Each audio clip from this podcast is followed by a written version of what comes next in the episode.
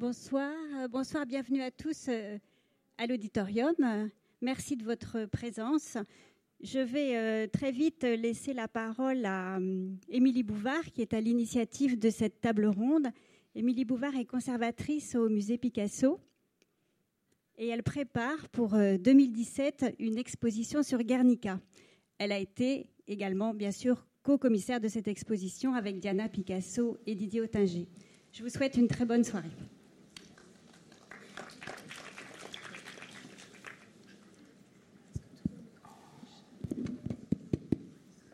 Bonjour, donc euh, merci euh, à la Réunion des musées nationaux et au Grand Palais de nous inviter, de nous permettre de faire cette conférence ce soir, qui s'appuie sur, euh, comme vous êtes certainement nombreux à avoir visité Picasso Mania, ou à avoir le, projet de le faire dans les, dans les prochains jours ou prochaines heures. Donc le, choix de, consacrer une, une, conférence à Guernica tient au fait que dans le travail que nous avons mené avec Didier Ottinger et Diana Widmeyer Picasso sur l'exposition, euh, nous avions identifié, ce qui n'était pas, pas un scoop, deux euh, peintures iconiques euh, de Pablo Picasso. La première, Les Demoiselles d'Avignon, et la deuxième, Guernica. et nous avons donc construit une salle autour de Guernica qui rassemblait des artistes contemporains allant de Léon de Golub à, la fin des années 60 à Adèle Abdesemed dans les années 2000-2010. L'idée de, cette table ronde est donc euh, de faire le tour de cette peinture, d'essayer de, montrer, puisqu'elle était la grande absente, une des grandes absentes de cette exposition, puisqu'elle ne voyage plus. Euh, l'idée est donc, euh, avec, avec nos invités, de, parler de la manière dont Guernica est devenue cette icône, de la manière dont elle s'est construite et de la manière dont le nom de Picasso s'est trouvé associé de manière très permanente et très forte à l'œuvre. Un détail simple, c'est que dans le seul interview télévisué que l'on ait de Pablo Picasso en 1966, lorsque le journaliste lui demande quel est votre chef-d'œuvre, qu'est-ce que vous avez fait, Picasso, Picasso répond euh, un peu gêné qu'il aime tout, qu'il a tout fait, qu'il n'a pas de préférence, mais que quand même il a fait Guernica. Donc Picasso lui-même était conscient de l'importance de cette peinture, ce qui explique aussi, comme on va peut-être en parler, qu'elle a été, qu'il l'a beaucoup protégée, qu'il l'a laissée en dépôt aux États-Unis pendant toute la période franquiste, par exemple. Et il s'agit de comprendre pourquoi est-ce qu'elle a cette importance par-delà euh, sa, plastique même.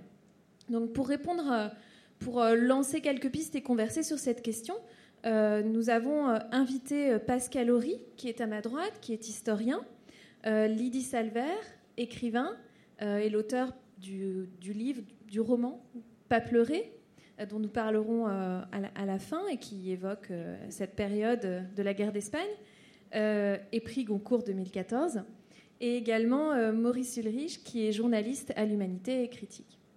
Donc, le peut-être le premier point que l'on peut faire, c'est essayer de, rentrer dans le moment où Guernica est apparu euh, en 1937. Alors je rappelle euh, le contexte. Pablo Picasso est, installé à Paris depuis 1905 de manière permanente. Il a fait quelques voyages en Espagne pour euh, voir sa famille, mais il n'est pas à cette période particulièrement engagé ou particulièrement présent en Espagne, ni auprès de, forces politiques euh, quelconques, encore qu'on puisse en nuancer ce propos. Euh, la guerre d'Espagne, euh, disons, éclate en juillet 36.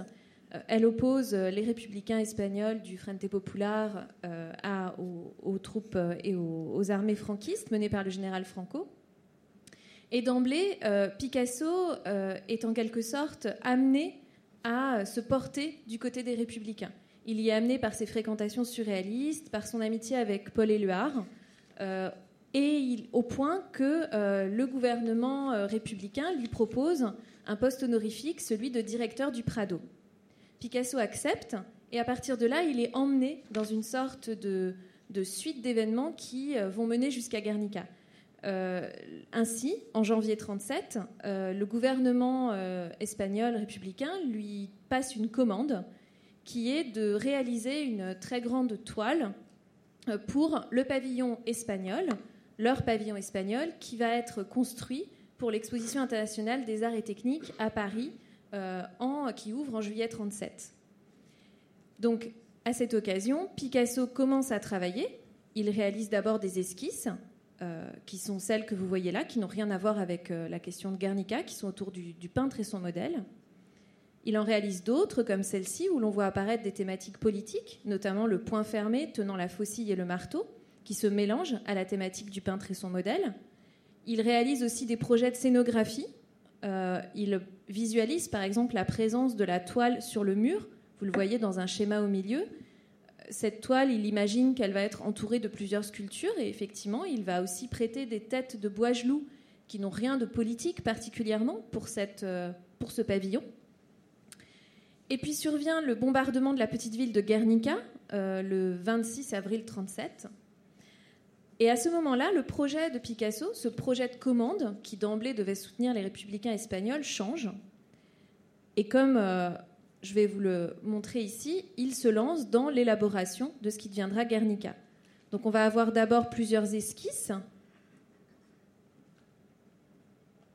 Voilà. Donc 1er mai 37, donc 4 jours, 4-5 jours après le bombardement. Une scène d'extérieur. Ce sont des esquisses qui sont conservées au musée Reina Sofia à Madrid.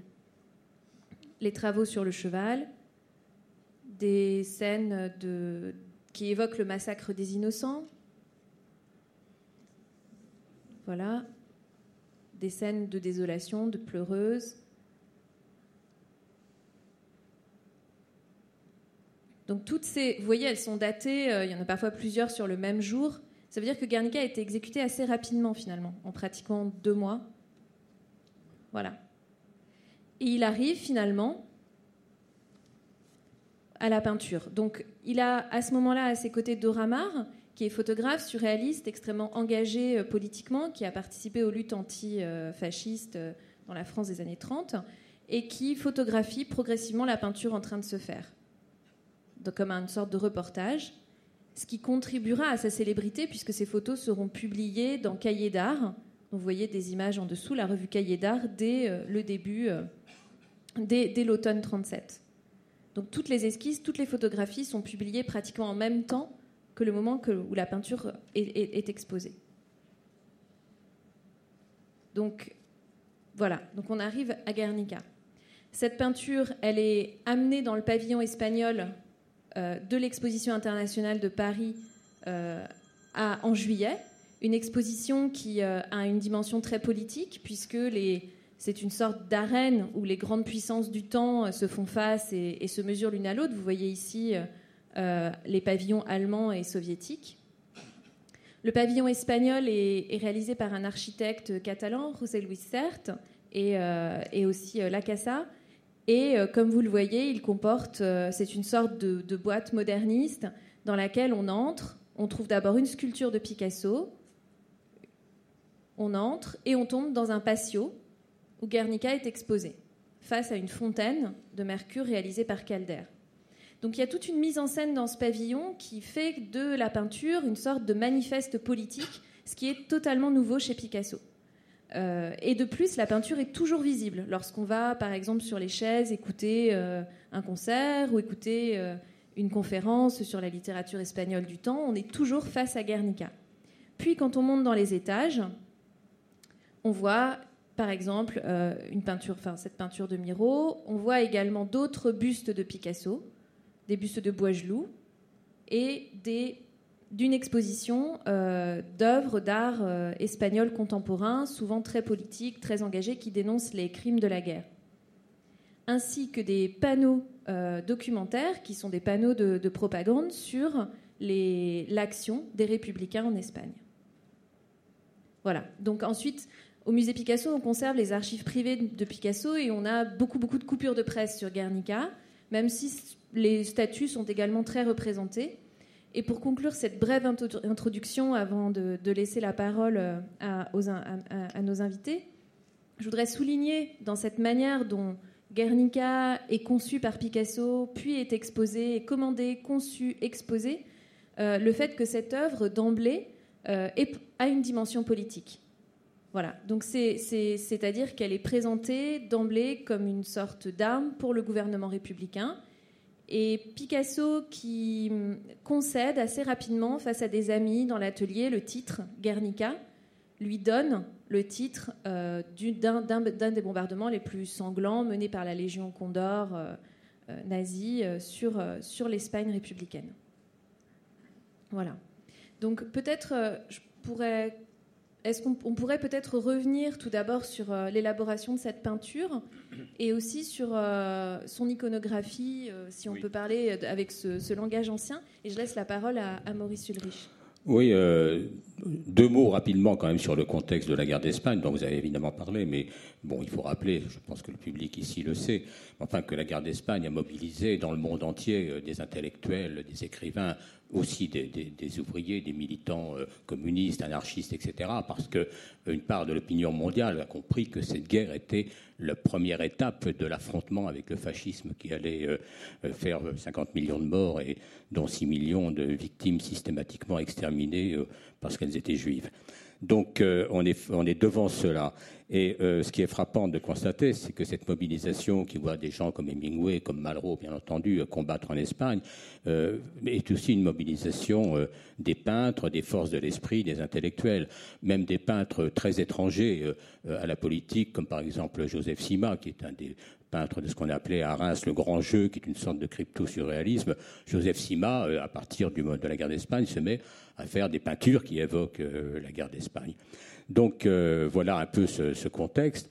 Euh, dans ce contexte, euh, le bombardement de Guernica est une horreur absolue. C'est le premier bombardement systématique d'une population civile, avec pendant 3h15, une 40, je crois, avions de, la Légion Condor euh, qui, sont, euh, qui est une légion hitlérienne. Ce, ne sont pas des, fascistes espagnols, ce sont des aviateurs hitlériens. Euh, bombardent pendant 3h15 la ville avec des bombes incendiaires, etc. je me permets d'ailleurs de citer cette phrase d'Eluard, qui est quand même assez terrible. Casqué, beauté, correct et beau garçon, les aviateurs lâchent leurs bombes avec application. Et effectivement, on a là une belle image de ce que peuvent être à l'époque euh, des aviateurs nazis, euh, en rappelant d'ailleurs que Göring était euh, le grand chef de l'aviation allemande à l'époque.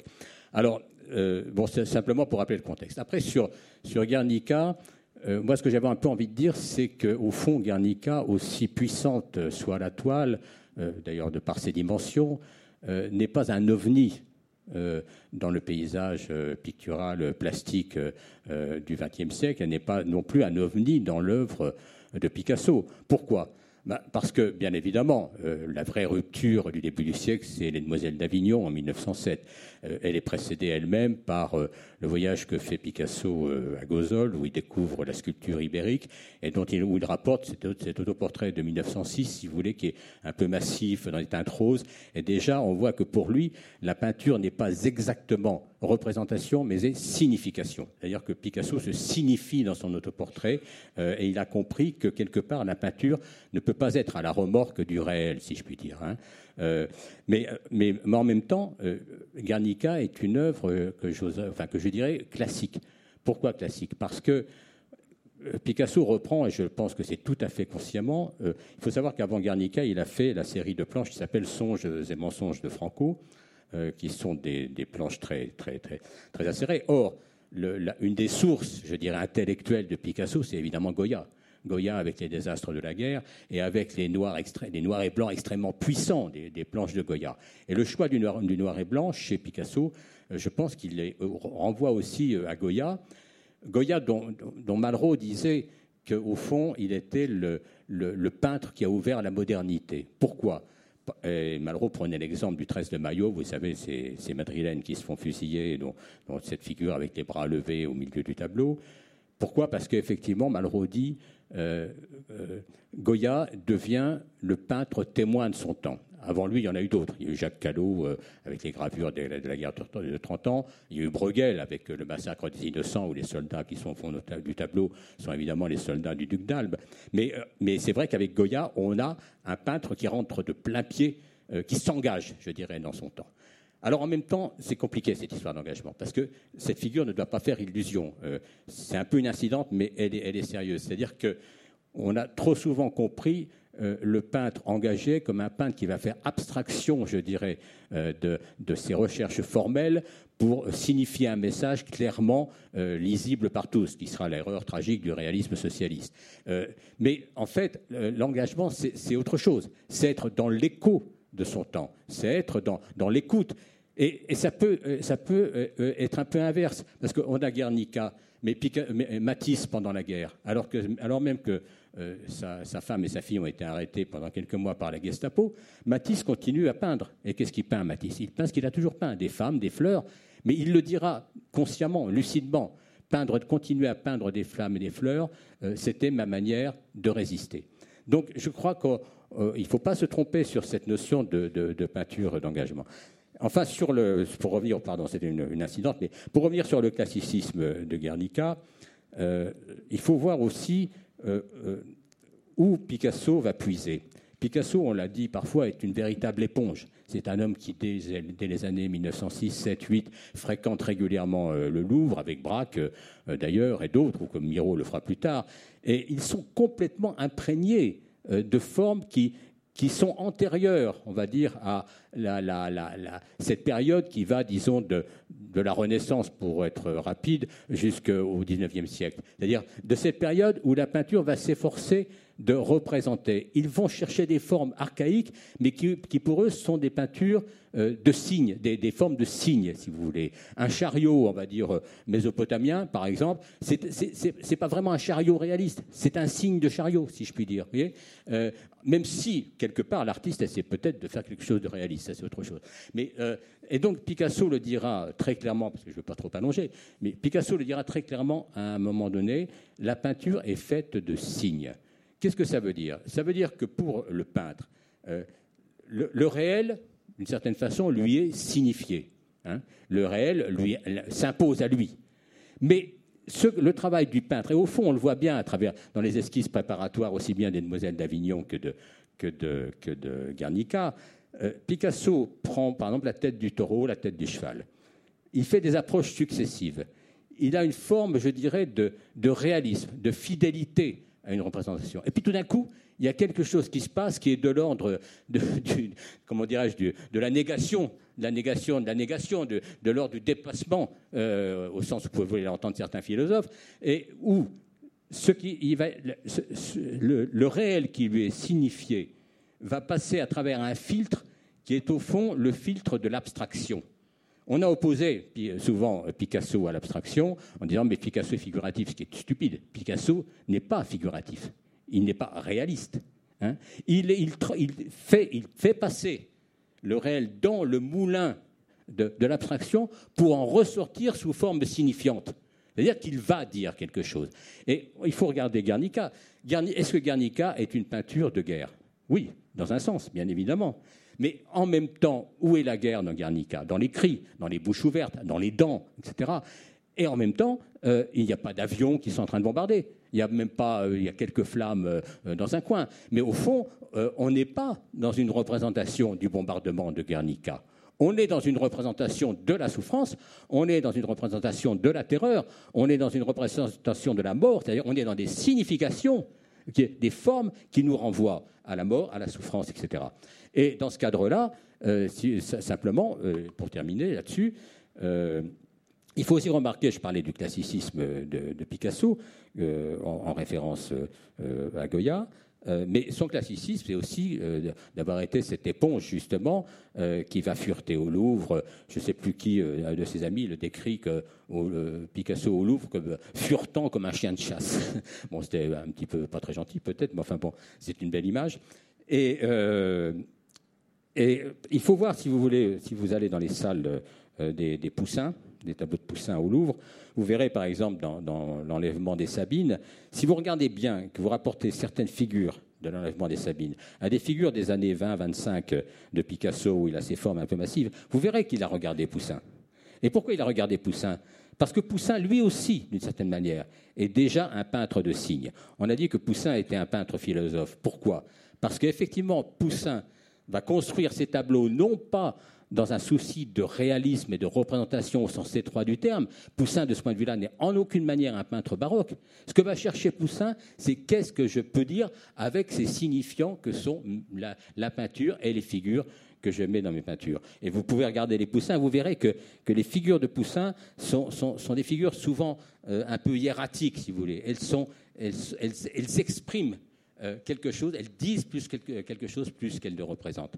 Euh, et donc, euh, pour terminer là-dessus, euh, j'ai été frappé aussi, mais euh, quand je dis il a puisé chez Poussin, il a puisé aussi chez Ingres, par exemple. Bon, on le sait, il a eu sa période ingresque, mais par exemple, dans, dans, Guernica, il y a deux figures, si vous voulez, des figures de, de, femmes flottantes comme ça, que, à mon sens, on retrouve, par exemple, dans un tableau de Ingres qui s'appelle Le rêve d'Ossian, et que vous pourrez, si vous avez l'occasion de le voir, vous, vous regarderez.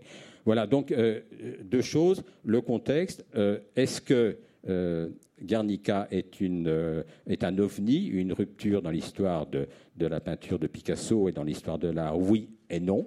Et, et, en même temps, le, si Guernica a autant de, succès et a eu autant de succès, ce n'est pas seulement parce que c'est une peinture qui s'insurge contre la guerre. Pas seulement parce que, si vous voulez, il y a des tas de peintures qui peuvent s'insurger contre la guerre. Mais une mauvaise peinture qui s'insurge contre la guerre, c'est une mauvaise insurrection, d'une certaine manière. Et donc, la force de Guernica, c'est que c'est une grande peinture que, j'ose dire classique, hein, dans sa forme novatrice, mais classique.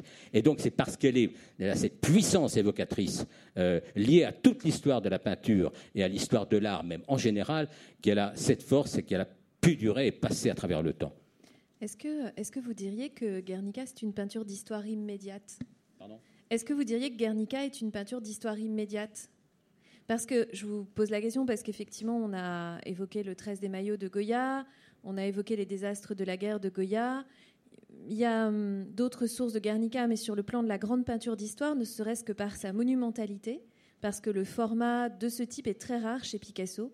Euh, Picasso peint surtout des peintures domestiques, il peint des peintures euh, qui, vont à la maison et il traite de questions domestiques. Il représente ses femmes, il représente les, objets, il représente. Euh, pour aller jusqu'à la scène, une scène quasiment allégorique à la hauteur d'effectivement de Poussin, du, massacre des innocents, du rapt des Sabines, de David, de, toute cette grande peinture d'histoire, ici d'histoire politique et romaine, mais on verra qu'il y a aussi l'histoire religieuse dans Guernica.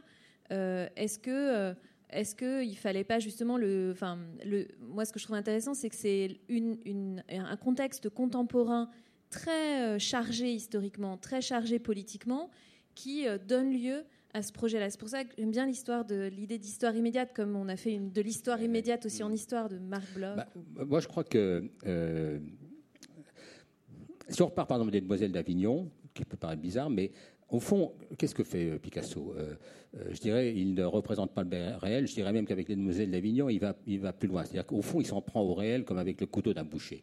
C'est-à-dire pourquoi? Parce qu'il veut casser avec cette représentation euh, qu'on a de la femme dans le bordel ou dans le gynécée, etc.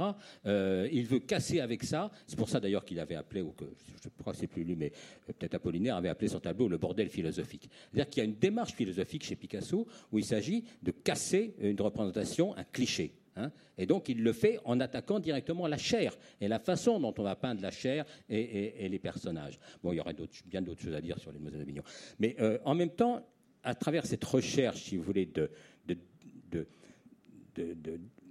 d'attaque du réel, je ne dis pas de représentation, je dis d'attaque du réel, euh, il, euh, il, va, chercher des, formes. Alors j'accepte la période un peu ingresque de, de 1920-1922, quand il s'embourgeoise un petit peu, euh, et notamment dans son mariage quand il est marié avec Olga. Mais par exemple, dans les crucifixions ultérieures, on voit bien qu'il cherche quelque chose qui, va aider, si je puis dire, à, soulever le, voile de, Maya de, des apparences pour toucher euh, au fond de, la souffrance, de la déchirure, etc. Il le cherche sans doute. Et du coup, je crois que Guernica, parce qu'il lui donne enfin le, moyen de, de, réaliser ça euh, avec cette grandeur-là. Et il est significatif quand même que le, bombardement de Guernica a lieu le 26 avril. Euh, Picasso l'apprend par les journaux le 28 ou le 29, et dès le 1er mai, il est au travail sur Guernica. Donc, si vous voulez, on, peut avoir le sentiment que bout en lui, ou fonctionne en lui déjà euh, cette, euh, oui, cette révolte par rapport à la guerre d'Espagne, qui s'exprime déjà dans Mensonge, et mensonge de Franco, et qu'en même temps, euh, il trouve, je dirais, enfin l'occasion, si je puis dire, de, faire la grande peinture déchirée qu'il voulait faire. Oui, c'est assez, assez, frappant, d'autant que le, fait que, Guernica soit tant documenté, qu'on ait les photographies de Doramar, qu'elle prenne, donne à cette œuvre, il faut la voir euh, non seulement dans sa présence immédiate, telle qu'on peut la voir au musée du Prado, euh, au Reina Sofia actuellement, mais également la voir comme une sorte de journal. De même que Picasso disait que son œuvre était son journal et qu'il peignait tous les jours des œuvres et qu'il les datait, de même, Guernica est faite sur toute une durée qui correspond effectivement à ces moments de bombardement intense euh, de, l'Espagne et d'une guerre qui s'intensifie.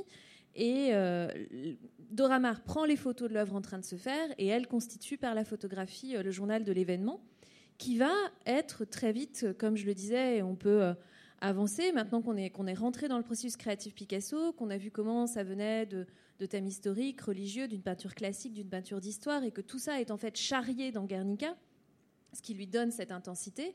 Euh, il y a eu ensuite un deuxième effet, qui est euh, l'effet de la diffusion de Guernica.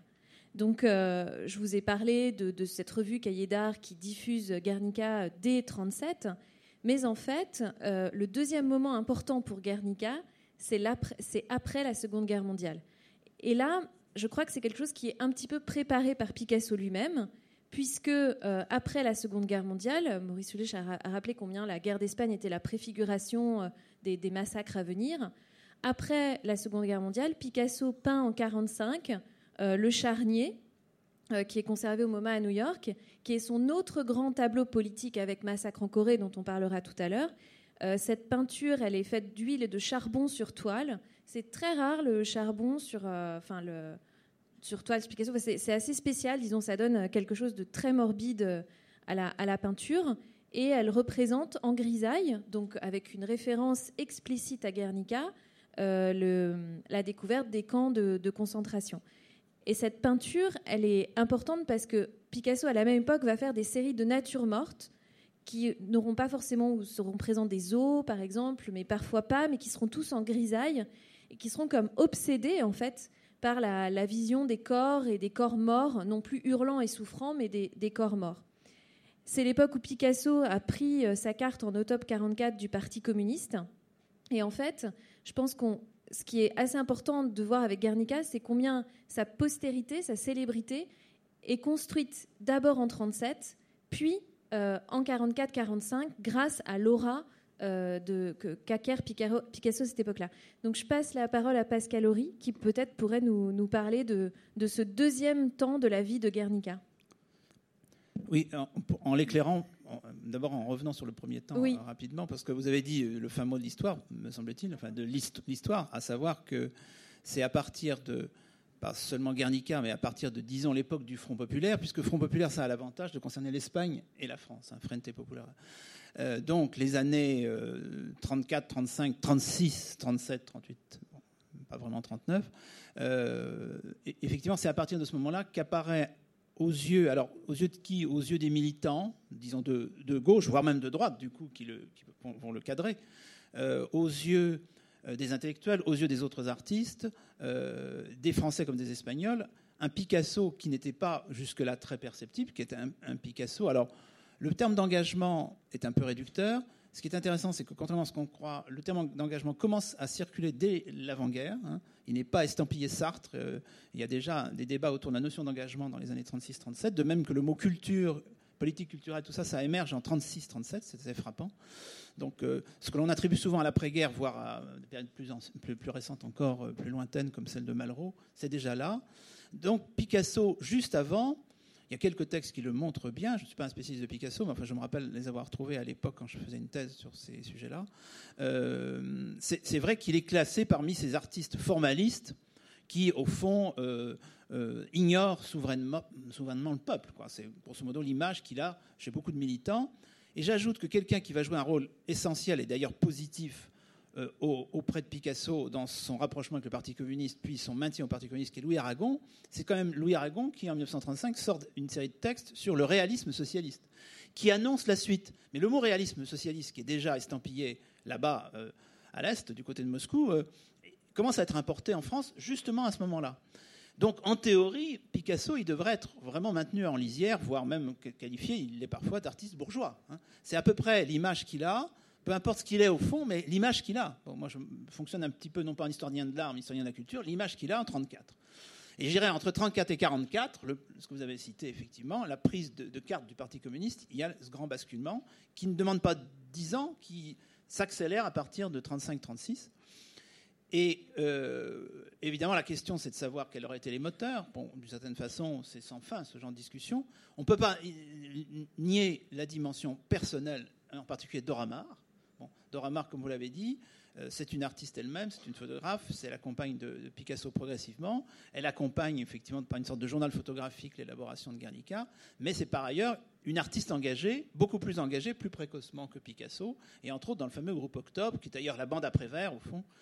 Mais euh, le groupe Octobre est en train de se, disloquer début 36. Hein. le groupe Octobre, c'est pas le Front populaire, c'est ce qui précède le Front populaire, mais c'est un sas d'engagement pour quantité d'artistes euh, dont le, quand même le grand centre est Prévert, Prévert qui restera sur des positions qu'on peut qualifier de libertaires et qui ne rejoindra pas du tout le Parti communiste, il faut le préciser. Mais Dora Maar vient de là. Donc elle a certainement joué un rôle dans la conscientisation politique de son compagnon. Et puis le deuxième élément capital, c'est la logique des fronts populaires, qui fait qu'à partir de 1934, il y a déjà une stratégie, puisqu'on parlait de fascisme, antifasciste, nouvelle qui se met en place, parce que, pour être très clair, Staline s'y rallie, hein, parce que sinon, jusque début 1934, c'est la division au sein de la gauche en général donc face au fascisme, ce qui a contribué quand même à la victoire d'Hitler en 1933. Hein. Et les leçons sont tirées par Staline très lentement, mais disons au bout de 18 mois, pour quantité de raisons, Staline passe clairement des consignes, parce que c'est ça, on est quand même dans l'international communiste. La priorité, c'est le front uni antifasciste. Et donc on tend la main, on tend la main aux socialistes, ce qui est nouveau, puisque avant c'était des sociaux-traîtres, des sociaux-fascistes. On tend même la main à des républicains modérés. On tend même la main en 1936, le Parti communiste tend la main même c'est quand même extraordinaire. Torres prenant la parole, pour la première fois, un leader communiste a le droit à la radio. C'est pendant la campagne électorale, on ouvre la radio à tous les partis, y compris à Torres. Donc il faut quand même penser que jamais une voix communiste s'était exprimée à la radio. Quand on dit radio à l'époque, c'est un peu comme on dirait télévision ou Internet aujourd'hui, c'est capital. Et Torres prononce le fameux discours de la main tendue, mais qui est d'autant plus important que la France entière peut l'entendre. Et il va très loin, hein. il dit, j'insisterai pas là-dessus, je t'entends la main, camarade croix de feu, trompé par tes chefs. Vous imaginez donc un leader de la gauche radicale aujourd'hui qui dit Je te tends la main, électeur Front National, trompé par tes chefs. Donc ça va très loin quand même, hein, dans la main tendue. Bon.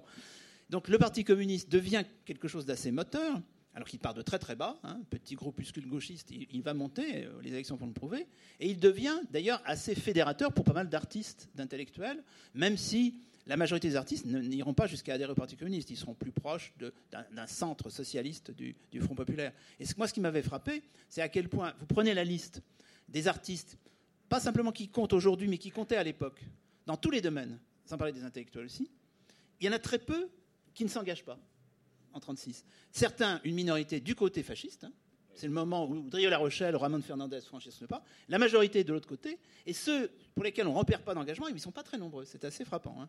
Et d'ailleurs, je vous coupe une minute pour dire que effectivement, Dora Maar joue un grand rôle euh, sur ce point avec Picasso, puisque elle, elle est photographe surréaliste, plasticienne, euh, enfin surréaliste. Elle est intégrée au groupe surréaliste qui a eu une histoire très complexe avec le Parti communiste, puisqu'à ce moment-là, ils sont plutôt en rupture. Ils sont passés, Breton est passé du côté du trotskisme, enfin vers 37-38.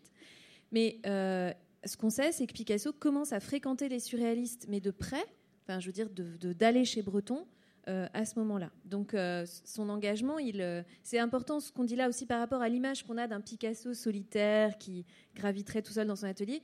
Il est toujours entouré de gens et de contextes culturels qui le mènent vers ces questions-là.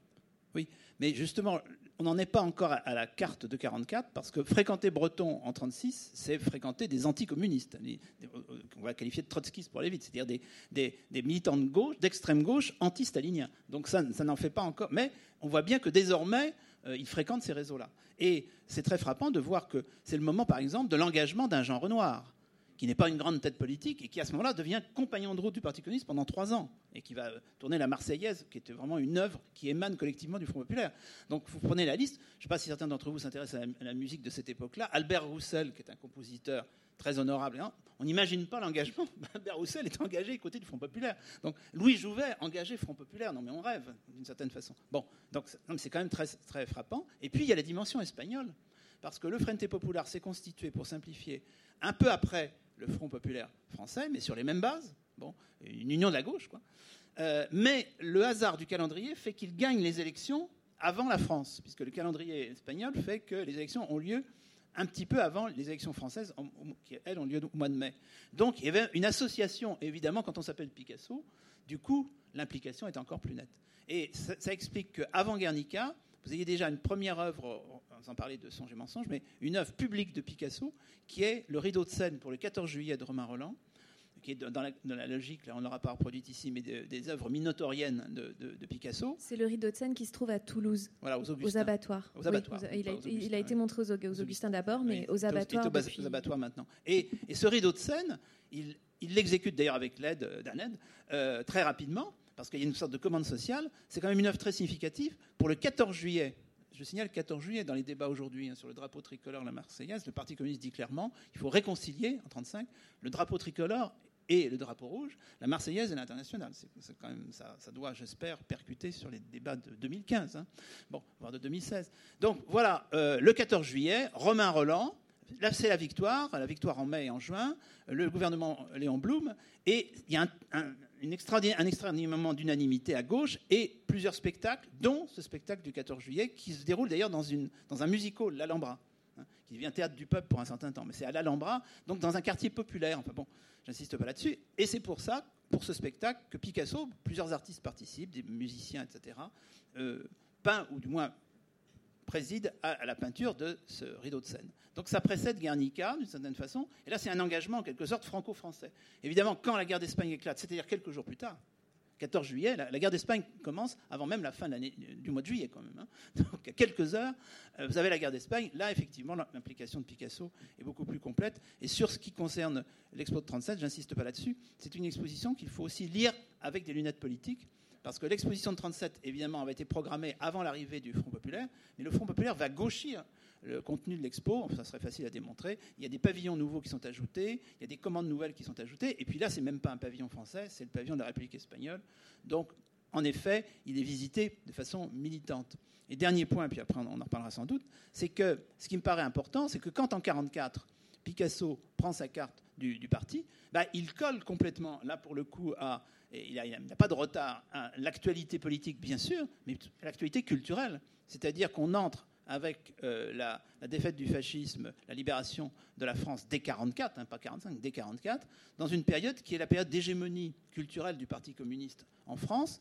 Je fais personnellement un parallèle, même si ça peut paraître étonnant, avec l'hégémonie culturelle qui n'était pas négligeable, à mon avis moins forte, mais de l'action française après 14-18 L'action française après c'est quelque chose de considérable sur le plan culturel. Là, le Parti communiste, c'est quelque chose d'encore plus considérable, et Picasso en est. Là, la particularité de Picasso, c'est qu'il va conserver sa carte jusqu'à sa mort. Alors que la règle des artistes et des intellectuels, ça sera plutôt de s'éloigner euh, grandement du Parti communiste progressivement, euh, dès les années 47-48, sur la question de Tito, 56 euh, sur la Hongrie, etc. Picasso, au moins symboliquement, reste, reste au parti. Et c'est une manière d'être quand même au cœur. Alors, pour terminer, pas simplement d'une sociabilité politique, le PC, les organes qui tournent autour, les lettres françaises, c'est absolument capital à l'époque, avec Aragon bien sûr, mais pas que, mais c'est aussi une façon pour Picasso d'être au centre d'une autre sociabilité qui recouvre un peu la sociabilité communiste ou communisante, mais pas complètement. C'est-à-dire qu'il pour simplifier, il y a toute une modernité esthétique qui triomphe, enfin qui gagne au fond, du fait de la défaite du fascisme. Pour simplifier, le surréalisme est, on peut dire peut-être moribond, mais c'est le moment où il entre, grâce d'ailleurs à l'évolution de gens comme Aragon et Loire qui ont quand même un passé surréaliste, il entre d'une certaine façon dans le patrimoine.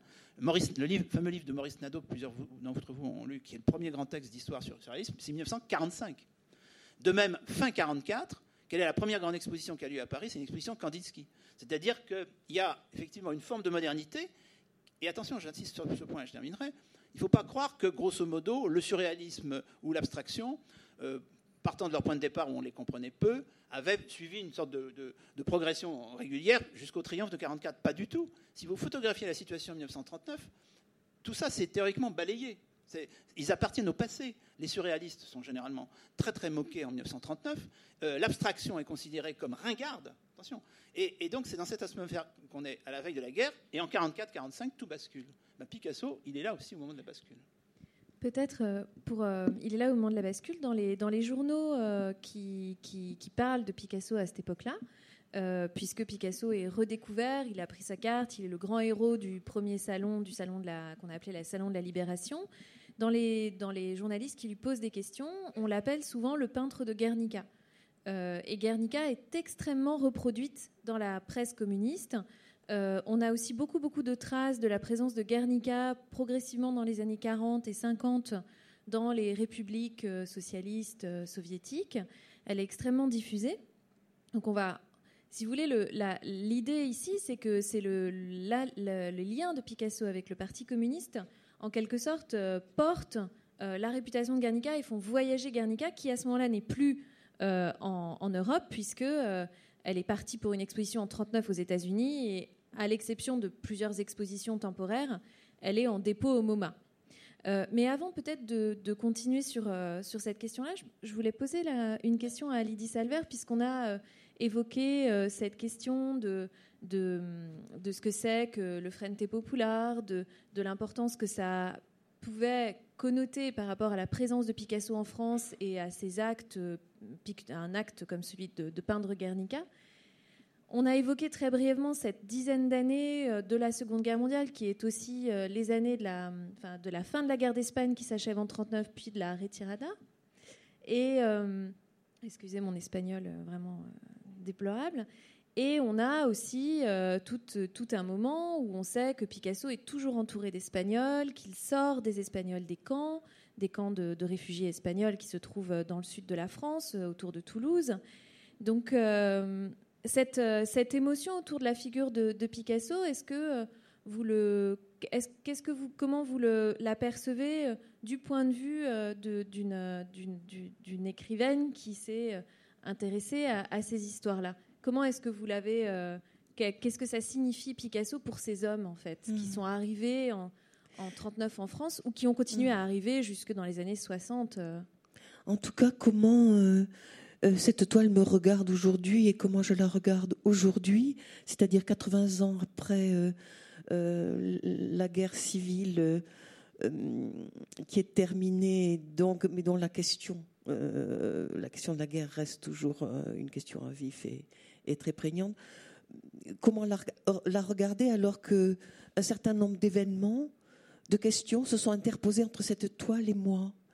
Et parmi ces événements qui se sont glissés dans l'épaisseur euh, de ce temps entre 37 et aujourd'hui, il y a un certain nombre de questions, dont celle-ci, qui m'a bouleversée. C'est cette réflexion d'Adorno qui dit il est inconcevable de euh, donner une forme à l'horreur des victimes parce que c'est redoubler la violence qu'ils subissent, mais c'est tout aussi inconcevable de ne pas la dénoncer.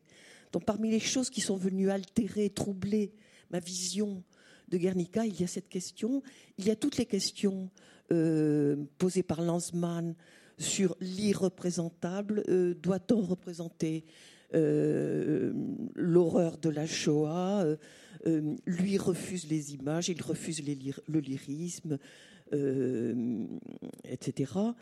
Il y a aussi, et peut-être surtout pour moi, euh, l'apparition de ces jeunes, jeunes et moins jeunes artistes qui ont proposé d'autres façons de rendre compte de l'horreur, d'autres façons de dire la guerre, d'autres façons de dire la barbarie. Et je pense à un, un artiste chilien qui s'appelle Alfredo Jahar, qui exposait euh, euh, à Narles il y a 3-4 ans, je crois, et qui m'a incroyablement impressionné parce que lui, plutôt que de représenter l'horreur par l'horreur, la boucherie par la boucherie, il prend le parti de la pudeur, du silence, de l'illisible, du refus des images et il, euh, il comment dire, il donne, il, enfin, il ne donne pas à voir, il représente, enfin, je ne sais plus quel mot utiliser, la guerre du Rwanda, Mm, en fabriquant des petites boîtes fermées, interdites à la vision, dans, dans lesquelles il y a l'image des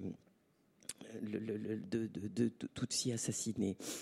Si je vous dis tout ceci, c'est parce que lorsque je regarde Guernica ou que Guernica me regarde, il y a tout ça qui vient altérer, reconfigurer, s'interposer entre, entre moi et, Guernica. Et je dois dire, et j'ai un peu un embarras coupable à le, dire, que je trouve que la, que la toile souffre un peu d'emphase.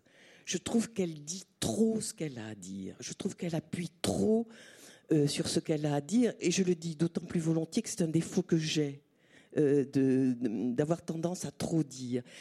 Je trouve qu'elle souffre hum, de ce que Barthes appelait l'enflure humaniste. Euh, elle, est née de la dénonciation et on comprend combien il était important à l'époque de dénoncer, mais elle mise donc sur, sur l'indignation et, je crois que je préfère euh, euh, à, ces œuvres qui misent sur l'indignation celles qui misent, euh, en tout cas, ou, qui vont susciter des affects moins prévisibles et plus complexes que l'indignation. Tout ceci dit, si je peux me permettre de vous contredire, on va Non mais, non mais moi justement, c'est pour ça que j'ai insisté tout à l'heure sur l'idée que Guernica n'est pas une représentation. Mais même, elle donne à voir quelque chose de la guerre d'Espagne et de la barbarie. Il elle le donne disait, à voir, elle, donne, à, elle donne à voir quelque chose de la façon dont un peintre reçoit dans sa chair et dans son œuvre quelque chose comme la guerre d'Espagne et le bombardement. Et le bombardement. Mais j'ai rien dit d'autre. Si, un petit peu. Non. Mais si. Non, je dis qu'il y a peut-être d'autres façons, qu'il y a eu depuis ah, bah, d'autres façons, évidemment, euh, qui font que mon regard, euh, qui aurait été sûrement très très sensible à l'époque. Oui, à ce moment-là, euh, Lily, ça veut dire que par exemple, quand vous regardez les planches de Goya sur les désastres de la guerre, vous trouvez qu'il en fait trop? Ah ben non. Ah ben non. Eh ben alors. C'est parce qu'elles sont ben, petites. Ben, ben, voilà, c'est le sentiment que j'ai. Et Jacques Callot, quand il prend. C'est le sentiment. Jacques Callot, quand il fait ses pas le senti... Mais j'ai pas le sentiment que, Go... que Goya sur Du coup, bon. du coup, je, voulais... je, voulais... je, voulais, vous poser la question parce que votre écriture, du peu que j'en ai lu, euh, est une écriture qui, enfin, moi, j'ai lu seulement pas pleurer à ce stade, mais euh, l'écriture que c'est un roman bouleversant et c'est aussi un roman qui est euh, effectivement dans une pudeur puisqu'on comprend que c'est cette femme qui s'est mise à parler très tardivement. Donc il y a une longue pudeur et la narratrice est très pudique également face à, sa mère. Enfin, mais euh, mais cependant, euh, ce qui est raconté est une histoire quand même de, sang, d'amour, de guerre. C'est-à-dire que le, le, le, la tragédie humaine, la, la chair ou ce que vous disons là, est, est, très présente également. Enfin, il y a un sens du. Donc, euh, donc effectivement, Picasso, euh, il est, on est avant des, pratiques euh, conceptuelles, mais qu'est-ce qui, donc du coup, comment est-ce que vous articulez ce que vous venez de nous dire avec votre propre, propre eh bien, Eh bien, justement, comme j'ai dit que c'était une, faiblesse mienne que de surligner, de peur que les gens ne comprennent pas qu'il faille s'indigner à tel moment, c'est vraiment une faiblesse contre laquelle je dois travailler. Euh, je me suis euh, donné l'intimation de ne pas pleurer, justement. Pas d'indignation à bon compte, euh, pas d'enflure humaniste à deux balles, enfin à deux balles, non, pas à deux balles, mais bref, non, mais, mais, mais ça m'énerve, ça m'énerve qu'on mise comme ça sur les, sur les, les sur les pleurs, les larmes, les corps crucifiés, etc. Non, mais ceci dit, ceci dit, je, maintiens que c'est pour moi une toile qui restera tout jamais inoubliable. Elle est là, elle est vraiment là, et que c'est une toile de surcroît qui me donne à penser dans plein de directions à la fois. Et, une des pensées euh, qu'elle suscite en moi, c'est les pensées de la nostalgie d'un temps où l'ennemi était désigné, où l'art était, disait Picasso lui-même, une machine de guerre, euh, où il y avait le bien, le mal relativement euh, définissable. Euh, aujourd'hui, il me semble que, comme le disait Murakami, qui m'énerve lui aussi, en parlant de la vieille Europe, la vieille Europe qui avait cette faiblesse de, de donner à l'art une fonction critique, de dénoncer, etc. Bref. Et donc, penser de la nostalgie, mais et, aussi, mais ça, tu l'as souligné, je crois, des pensées autour de, ce, de cette affinité extraordinaire qu'il y a dans la littérature et dans la peinture, et peut-être dans le cinéma, entre le désastre, l'absence d'astre, et, l'art. Là où le, penseur est désemparé, là où il ne sait plus comment penser la chose, là où la pensée l'excède, il semble que l'art vienne euh, donner des solutions. On a cité tant de fois Goya, l'admirable Goya, mais Géricault, mais Delacroix, mais, euh, plein d'autres, et, en littérature, plein d'autres encore. Je vais juste dire, euh, pour, pour, terminer, que évidemment, Guernica reste un référent absolu sur la question du rapport du politique à l'art, que, ce, rapport a été, mm, comment dire, en souffrance pendant des années. Il, me semble qu'il y a eu une sorte de repli des artistes et, des, écrivains d'ailleurs sur l'intime, et qu'il y a aujourd'hui, mais vous allez euh, me le, confirmer ou l'infirmer, une sorte de retour, euh, de repolitisation de l'art très intéressante. Et ce que je trouve très intéressant, et peut-être grâce à Picasso, elle va dans plein d'endroits à la fois. Elle va du côté de l'esthétique relationnelle, c'est comme ça que Nicolas Bourriot l'appelle, vers les, des, jeunes gens qui travaillent comme des hackers sur les, sur les réseaux. Il y a le, le Weiwei, le, le, chinois, mais je connais mal son travail. Bref, chez certains artistes talentueux du street art, dont je ne suis pas un fanatique, mais par exemple un artiste comme JR, encore qu'il est un peu, un peu en train de se normaliser, mais il a fait des travaux absolument remarquables qui sont d'une certaine manière, relèvent d'une certaine manière du politique, c'est clair. il y a comme un retour politique. Euh, J'ai juste, euh, juste euh, une, phrase pour terminer, c'est que c'est toujours, toujours, la question de, de, de l'art et du politique reste toujours compliquée douloureuse, récupérée, euh, difficile, et, je pense qu'elle l'a été pour Picasso, et que c'est au fond une bonne chose, parce qu'un art politique réussi ne serait rien d'autre qu'un art totalitaire. Je voulais terminer là-dessus. Oui, et la question que je voulais vous poser, parce qu'en vous entendant, on a deux points sur Guernica. On a beaucoup souligné sa construction plastique, ses sources et sa puissance et son. Mais on a aussi beaucoup parlé de la manière dont elle avait été euh, un symbole. Enfin, c'est-à-dire que quand vous dites euh, Guernica est très forte pour moi, mais à la fois elle a beaucoup d'emphase, c'est-à-dire que vous êtes presque autant sensible à son, plus sensible à son aura, peut-être qu'à sa matière. Et c'est une question que je voulais un peu poser à Pascal Horry ou à, ou à vous. C'est-à-dire, est-ce que la puissance de Guernica, c'est Guernica ou c'est tout ce qui l'entoure? Euh, Là, on a montré, euh, je vous ai montré deux choses des, manifestations contre la guerre du Vietnam en 67 au MoMA, des manifestations contre la guerre en Irak en 2003 dans les rues de New York, où Guernica est convoqué euh, voilà. Donc, est-ce que Pascal Horry, vous, juste une petite note.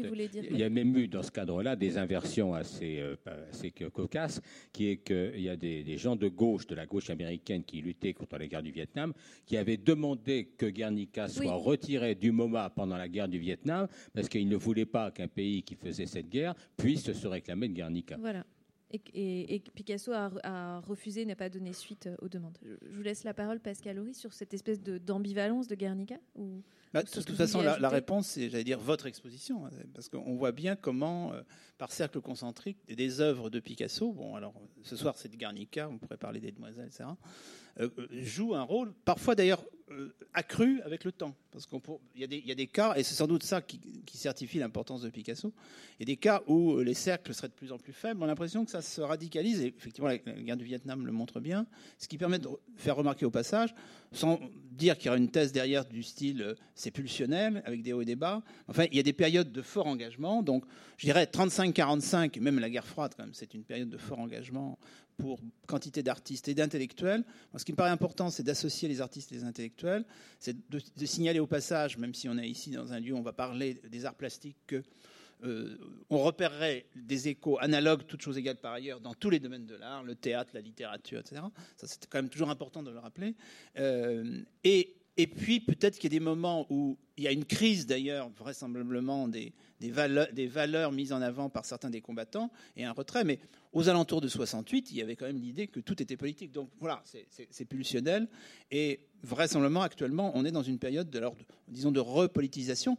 L'autre réserve que je ferai par, rapport à tous les discours que nous pouvons tenir, c'est que c'est souvent des discours d'occidentaux. Pendant ce temps-là, dans d'autres régions du monde, peut-être que la chronologie est très différente et que le grand moment de politisation correspond à un moment de faible politisation en Occident. C'est pour ça que, bon, d'où parlons-nous, en quelque sorte? Et simplement pour revenir sur Guernica et terminer sur Picasso, le Picasso de 44-73, c'est vrai que euh, le paradoxe, c'est que quand même Guernica n'est pas franchement conforme au canon du réalisme socialiste tel qu'il est déjà pratiqué en Union soviétique en 1937, sans attendre l'après-guerre et Genève. Déjà en 1937, une œuvre comme Guernica, si vous aviez été peintre soviétique, vous imaginez ce qui vous serait arrivé. Euh, et en même temps, le Parti communiste, et surtout à partir de 1944, va quand même être amené à intégrer, disons, Picasso ben, fatalement en bloc. Et il y a des moments où ça grince, comme euh, le, portrait de Staline en 53, euh, sur lequel Maurice Ulrich euh, reviendra certainement. Voilà. étant bien entendu que c'est une histoire qui se termine en faveur de Picasso assez vite. C'est-à-dire que ce qui est intéressant, c'est le scandale, qui montre bien ce que c'est, alors selon clair, qu'une culture totalitaire, parce que on, touche, on touche à l'icône. on ne peut pas imaginer que Staline, au moment de sa mort, puisse être représenté jeune et sans, sans, sans l'apparat des portraits officiels du maréchal Staline. Hein. Et c'est ça qui fait scandale en 53. Voilà, Picasso fait ce portrait pour la mort de Staline. Sur le, Peut-être sur le, portrait, parce que finalement c'est intéressant, parce que effectivement Pascal euh, a raison sur ce, cette difficulté de, de, l'après-guerre au sein du Parti communiste, mais pas seulement, euh, d'apprécier euh, ce qu'est exactement la modernité en art. il faut, il faut en, même temps dire que les peintres qui se réclament du réalisme socialiste en France par exemple un peintre comme Fougeron, ne sont pas exactement des réalistes socialistes au sens soviétique. On n'est pas dans un plat réalisme pompier, on est, on va dire, dans une sorte de, suite de l'expressionnisme imprégné de préoccupations sociales, politiques, etc. Donc ce n'est pas tout à fait la même chose. Mais ce qui est vrai, c'est que au sein du Parti communiste, les intellectuels communistes comme Aragon, comme Éluard, sont évidemment euh, totalement aux côtés de Picasso, dont il faut rappeler qu'à l'époque, Picasso est déjà un géant. Hein. donc euh, on ne peut pas aller contre Picasso euh, de la part de, ceux qui même ne l'apprécient pas et qui n'ont pas trop l'occasion de le dire parce que la figure d'Aragon est là, qui est protégé lui-même par Maurice Thorez et, Éluard et, bien d'autres d'ailleurs à l'époque. Hein. Alors l'affaire du portrait en 53, bon, vous la connaissez grosso modo. il faut savoir que euh, donc euh, la direction du Parti communiste réprouve ce portrait. Certains, comme Fougeron, s'étonnent, d'une façon d'ailleurs un peu pathétique, de voir un grand artiste comme Picasso qui n'a pas su représenter le petit père des peuples. Enfin bon, je, passe sur les mots. Donc tout ça est assez, euh, n'est pas très joli en fait. Mais il faut savoir que dans cette période-là, c'est une fraction particulièrement, je dirais, sectaire du Parti communiste, qui sont des gens qui, effectivement, pour certains, comme André Marty, euh, ont été des combattants en Espagne, mais qui ont fait la résistance, mais pour qui l'esprit ne euh, sont pas des tendres, on va dire, hein, sont quand même des, des stalles purs et durs. Hein. Euh, dans cette période-là, Maurice Torres, le secrétaire général du parti, lui, il est soigné à Moscou. Alors pourquoi les faire soigner à Moscou? Ça, c'est une autre affaire. Il avait sans doute peur qu'on l'empoisonne en France, mais peu importe. Mais ça se passe pendant. Et donc, l'opération portrait de Staline, en réalité, est aussi une opération qui s'appuie un petit peu sur le fait que les militants du parti en général ont peut-être un peu de mal à comprendre la peinture de Picasso, mais en dernière instance, c'est bien, c'est une opération politicienne, c'est une sorte de billard à trois bandes qui va, visant le portrait, viser Aragon, et visant Aragon, va viser Thorez. Hein. et donc, pour faire court et pour euh, euh, terminer là-dessus, mais bon, c'est une longue histoire, bien entendu. Euh, donc ce conflit, si vous voulez, parce que pour, pour ces dirigeants du PC hors Torres, euh, le vrai peintre communiste, c'est pas Picasso. Ils peuvent rien faire contre Picasso. L'aura de Picasso est trop forte, donc ils vont l'attaquer comme ça. En réalité, donc c'est pas lui qui vise. Euh, le vrai peintre communiste, c'est Fougeron. Mais pour moi, euh, je sais que certains de mes amis conservateurs et d'autres ne partagent pas mon point de vue, mais entre Picasso et Fougeron, pour moi, il n'y a pas photo. Bon, peu importe. Euh, C'est conservateur dans quel sens du mot conservateur? Non, non, non, non. J'ai, bon, je ne donnerai pas de nom, euh, mais des gens que j'aime bien en plus. Mais bon, peu importe. et donc, bon, conclusion de l'affaire. peu de temps après l'histoire du portrait, Torres revient de Moscou et une des premières choses qu'il fait c'est d'aller voir Picasso avec photo à la une de l'humain. Et donc, oh, Torres, en gros, siffle la récréation. Hein. Et d'ailleurs, il faut le noter, moi, bizarrement, je me suis retrouvé un jour en feuilletant des, papiers à moi avec une photo de Torres et Picasso, euh, tous les deux en short euh, chez Picasso. Je ne sais pas d'ailleurs d'où Oui, ils étaient assez amis. Il y en a pas mal des photos de, Torres et Picasso. Et, donc, euh, c'est vrai que Torres ira souvent chez Picasso, qu'il y a une, lien d'amitié entre, entre les deux.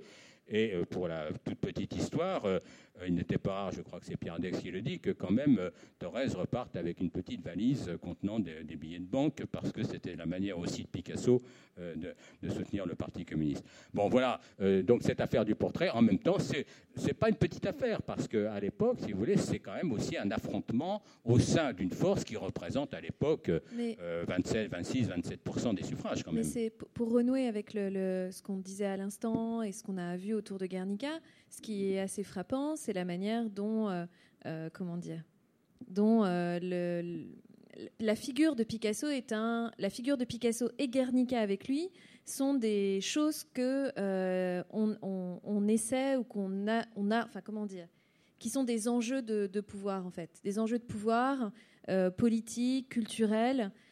donc on raconte cette histoire du portrait de Saline. Pourquoi est-ce que Picasso était comme ça? C'était le peintre de Guernica. Il fait massacre en Corée, qui n'est pas euh, tout à fait dans la ligne. Euh, on l'attaque par cette bord. Euh, et derrière tout ça, il y a toujours l'image du peintre de Guernica, du grand engagé de 37, qu'on essaye de, ou que lui-même laisse les choses autour et, dans, se, passer comme ça autour de lui et lui, confère aussi une forme d'aura. Et du, coup, c'est Juste un mot, si vous permettez. Euh, euh, c'est vrai, mais euh, juste un mot. Hein. Ce qui est vrai aussi, c'est que la colombe de la paix va aussi faciliter ça, parce que la colombe de la paix, qui est beaucoup plus facile pour, je dirais, le, les gens en général, hein, pas forcément les militants, mais la colombe de la paix, elle va être reprise et portée. Et là, oui, c'est plus facile que Guernica quand même. Hein, il, faut, le dire. C'est donc, donc peut-être pour essayer de, conclure un peu sur cette sur cette aura de Guernica, c'est le finalement c'est tout ce qui se passe comme débat intellectuel et politique autour de la peinture et comment la peinture, elle devient, à partir de Guernica pour Picasso et ensuite euh, pour un certain temps, au moins jusqu'à Massacre en Corée et jusqu'au milieu des années 50, un enjeu politique qui disparaît un peu du discours sur Picasso dans les années 60-70 et qui revient petit à petit, qui revient davantage aujourd'hui. Du coup, je me demandais si vous aviez une, euh, une, euh, une remarque ou une réflexion à faire sur pourquoi est-ce qu'aujourd'hui on se réintéresse à ce point à Guernica? Pourquoi est-ce qu'on a envie de discours euh, peut-être politiques sur la peinture? Est-ce qu'il y a est-ce qu'il est-ce que les intellectuels et les artistes dont on a beaucoup parlé autour de Guernica euh, se parlent? Enfin, comment est-ce que euh, Guernica aujourd'hui, qu'est-ce que ça veut dire? Je crois que Lady Salver, enfin, vous aviez commencé. peut-être que euh, euh, cette, apparition d'artistes, euh, je citais tout à l'heure, c'est Jeff Koons que je citais, non, c'est Murakami, qui, comment dire, en, mimant ou, en reproduisant les lois de l'économie capitaliste, produisent des œuvres dont on ne sait pas si elles sont euh, contre le système ou, en collusion avec lui. Peut-être que même ne le savent pas d'ailleurs. Peut-être hein. que même ne le savent pas. Peut-être que ça, euh, ça nous a, peut-être ça nous a donné furieusement envie euh, d'avoir des, comment dire, une, peinture plus, plus engagée politiquement, d'autant que le monde est, devenu réticulaire, donc que les partitions bien mal, etc., sont plus complexes qu'avant. Donc peut-être ce, ce, désir de retrouver des schémas plus simples. Une remarque peut-être simpliste, quand même Guernica peut être euh, utilisé dans le débat comme la preuve qu'on peut associer une, vraie modernité formelle, dont on pense qu'on veut, et un, un, engagement clair. Alors qu'on a quand même j'allais dire, beaucoup, beaucoup d'exemples en sens contraire. C'est-à-dire que l'engagement est souvent formellement faible ou que le formalisme sophistiqué est politiquement faible aussi. Donc là, on avait un moment de, grâce. Mais précisons que ça, c'est une, lecture que nous pouvons faire depuis la victoire sur le fascisme. Au moment de 1937, quand même, les, les, avis sont très partagés, y compris chez les républicains espagnols. Donc là, en 44, 45, la, victoire, d'une certaine façon, ce qui n'entraîne pas, hélas, pour euh, les républicains espagnols, la, chute de Franco, mais là, Picasso était clairement dans le sens de l'histoire. Je vous signale qu'entre 37 et 44, le sens de l'histoire, hein, bon, euh, qui pouvait miser un copec, si j'ose dire, sur euh, la chute du fascisme en 1940. Hein, franchement, nous nous reconstituons ça parce qu'on a 44, on a... Donc, donc là, on a un lien entre une vraie modernité formelle dont on peut, je répète, penser ce qu'on veut, mais qui est incontestable, et, l'engagement. Au, fond, il y, a, une œuvre contemporaine qui concerne l'Espagne, qui à l'époque a pu représenter une forme, qui, est assez moderniste à sa façon, qui est l'espoir de Malraux, sauf que l'évolution politique de Malraux a troublé un petit peu ça, mais c'est quand même significatif de voir que la guerre d'Espagne suscite quand même deux œuvres. Alors, je mets l'espoir en, dessous de Guernica dans, dans, l'ordre de la littérature, mais c'est quand même pas négligeable. Oui, Hemingway. et, mais oui, bien sûr. Mais le lien avec la guerre d'Espagne, dans le cadre de l'espoir, bon, comme par hasard, c'est à ce moment-là que ça se passe. Et franchement, j'insiste sur le fait que ce n'est pas si fréquent, cette association. Moi, il y, a une chose quand même qui est assez compliquée à appréhender, me semble-t-il, c'est euh, ce rapport euh, de la peinture ou de l'art euh, à la politique, on va dire, dans les années 60-70. pourquoi? Parce que pour un certain nombre d'artistes, et encore aujourd'hui, un certain nombre d'artistes radicaux, euh, notamment ce qu'on a appelé les artistes de l'art concret, on peut dire de l'abstraction géométrique, comme euh, Gottfried Honegger qui vient de, mourir.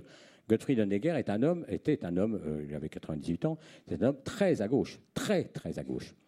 Et Daniel Buren, avec le groupe qui est formé avec Michel Parmentier, et, Olivier Mossé et Neil Taroni dans les années 67, euh, sont des gens très à gauche.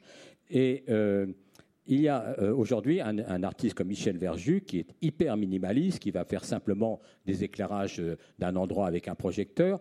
Michel Verju est quelqu'un de très à gauche. Qu'est-ce que ça veut dire? Ça veut dire que pour un certain nombre d'artistes, à partir des années 60-70, il, s'agit de rompre avec le mensonge de l'art comme illusion, comme représentation ou même comme sentimentalité. De ce point de vue-là, on rejoint un peu ce que disait Lydie euh, tout à l'heure. C'est-à-dire que, euh, par exemple, le groupe euh, donc autour de, de Buren et Parmentier dira si être peintre, c'est raconter des histoires, si être peintre, c'est étaler ses sentiments, si, etc., nous ne sommes pas peintres. Hein. Et pour eux, alors on peut en discuter, bien entendu, mais pour eux, c'était un geste politique, c'est-à-dire un geste politique qui était d'amener à non pas regarder l'art comme quelque chose qui va, euh, je dirais, euh, ajouter un petit plus de divertissement à la vie, euh, l'art qui va vous faire plaisir et vous raconter des choses touchantes ou, plus ou moins tendres, etc. Non, l'art dans une espèce de radicalité qui est au fond, ce que je prenais tout à l'heure l'expression de lever le voile de Maya, qui va être de lever le voile de Maya pour laisser les formes exister en toute liberté et du même coup détruire le mensonge de l'art. Et ça, c'est, quand même aussi une des, une des voies. Et moi, je me souviens d'une conversation euh, euh, avec Daniel Burel, où euh, il me disait, mais de toute façon, il faut savoir que l'art est toujours politique. Vous allez exposer dans une galerie, vous allez exposer aussi bien des petites fleurs ou des petits chats, vous allez exposer aussi bien des rayures, etc. Vous pourrez vous rouler dans la rue en disant, je ne fais pas de politique, je ne fais pas de politique. En fait, votre œuvre interviendra toujours dans un champ politique. Et pour eux, l'intervention dans le champ politique était comme pour un certain nombre d'artistes minimalistes et radicaux, était le retrait, je dirais, par rapport au voile de l'illusion et du mensonge. Mais je, dirais que dans ces années-là, il y a aussi euh, un ensemble d'artistes dont, on en voit des exemples là, euh, qui euh, font le, choix, en fait, de confondre à réaction, en fait. Renonçant à la même chose, c'est-à-dire à, l'art comme représentation, comme illusion, disons, renonçant au grand modèle de Guernica, en fait.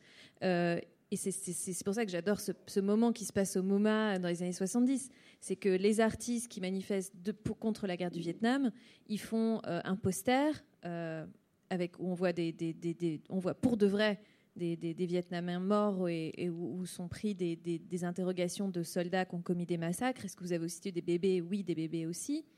Et ils font euh, le groupe, euh, le, GAG, le Guerrilla Art Action Group, ils font des manifestations au MoMA où ils se, enfin, en gros, ils, se balancent de la peinture rouge dans le lobby du MoMA en se roulant dedans euh, pour, pour, pour, pour témoigner du massacre. Donc, ils, ils, vont dans une sorte enfin, les pratiques féministes sont du même ordre à, cette époque. Ils vont dans une sorte d'hyper. Euh, euh, ils, le font pour de vrai, quoi. Enfin, mais pour de faux, mais pour de vrai. Et, c'est vrai que par rapport à cette question des rapports entre l'art et le politique, ils ont euh, face à eux des, leurs amis qui sont dans les mêmes syndicats. par exemple, Carl André est très engagé dans les syndicats artistiques new-yorkais, fait partie des manifestations et a des pratiques hyper minimales. Donc, euh, on a l'impression qu'à ce moment-là, et c'est intéressant que ça se passe aussi autour de Guernica, ce débat, et autour de Picasso, chez des artistes qui n'ont rien à voir avec Picasso, euh, de voir comment euh, la séparation, dès qu'on approche la question de l'art et du politique, dans ces années-là, elle se sépare aussi en deux groupes qui, se retrouvent pour manifester devant Guernica. La, seule réserve qu'on pourrait faire, mais là, je précise que ce ne sont pas mes goûts esthétiques qui n'ont rien à voir là-dedans que j'introduis, c'est qu'on pense, on peut, on peut, quand même constater que toute une part d'esthétique, disons, assez formaliste, euh, venant d'artistes dont par ailleurs on peut savoir, même par des déclarations ou quand on les fréquente, qu'ils sont politiquement engagés, échoue quand même à troubler l'ordre. Et ça fait qu'une bonne partie de ces œuvres euh, minimalistes, par exemple, vont être achetés par des collectionneurs dont on ne peut pas dire que ce soit des grands révolutionnaires. Et voilà. Tandis que, prenons le cas de Guernica, euh, Guernica emmerde le régime de Franco. Voilà. C'est simplement. Alors ça peut paraître. C'est moi, en tant qu'observateur, je ne vous dirais pas ce que je préfère sur le plan esthétique. Oui, mais le, problème, c'est que Guernica aujourd'hui n'emmerde plus personne, d'une certaine manière. Bah, non, mais on parle de Guernica. Un Guernica de 2016, ce serait quoi? Non, mais c'est bien. C'est aussi un des problèmes de, de, la peinture, euh, euh, je dirais même insurgée, on va dire. Par exemple, Max Ernst, à la fin de la, guerre de 14, dit avec tout ce qu'on avait subi, avec ce qui s'était passé, puisqu'il était au front, nos peintures de cette époque, de cette époque n'étaient pas faites pour séduire, mais pour faire hurler. Aujourd'hui, euh, Maxers ne fait plus hurler personne, sauf dans, les salles de, euh, dans les salles de vente aux enchères. Euh, Miro, par exemple, quand il, décide de brûler certaines de ses toiles ou d'y mettre le feu pour rejeter euh, le marché, ces toiles, du coup, la, la cote monte aussitôt. Donc, la, caractéristique, je dirais, de l'histoire de l'art avec le marché de l'art, parce qu'au fond, ça en fait partie, c'est effectivement une capacité, je dirais, de, phagocytage de, l'insurrection euh, plastique euh, qui fait qu'au bout d'un moment, des œuvres qui, paraissent révolutionnaires ne, le sont plus. Non, juste, un exemple qui, qui m'a à la fois amusé et intéressé, c'est un groupe mexicain qui s'appelle Mejor Vida Corporación et qui fabrique qui se disent artistes, mais qui sont aussi militants et artistes tous les deux, ou, ni l'un ni l'autre, je ne sais pas, et qui fabriquent des fausses cartes d'étudiants pour que les étudiants entrent gratuitement dans les ciné, les restaurants, etc. Voilà comme une des, solutions euh, à cette question si compliquée de l'art et du politique, et, souvent ratée, comme le disait si bien euh, Pascal. Mais, simplement un, mot, c'est un, un, peu pour un couac final avant la discussion, peut-être avec le public, mais tous les arts ne sont pas à la même enseigne. Et pour simplifier, depuis longtemps, puisque ça commence au moins au XIXe siècle, les arts plastiques sont quand même les plus engagés dans la soumission aux règles du marché. Quand je dis soumission, c'est de fait. Prenez par exemple les, arts de la scène. Les arts de la scène, si on va vers le théâtre, je laisse de côté le musical, etc., le théâtre, d'ailleurs c'est très clair, en France par exemple, le théâtre est largement soutenu sur subside public. Et donc, d'une certaine façon, paradoxalement, ça lui donne peut-être une possibilité critique réelle.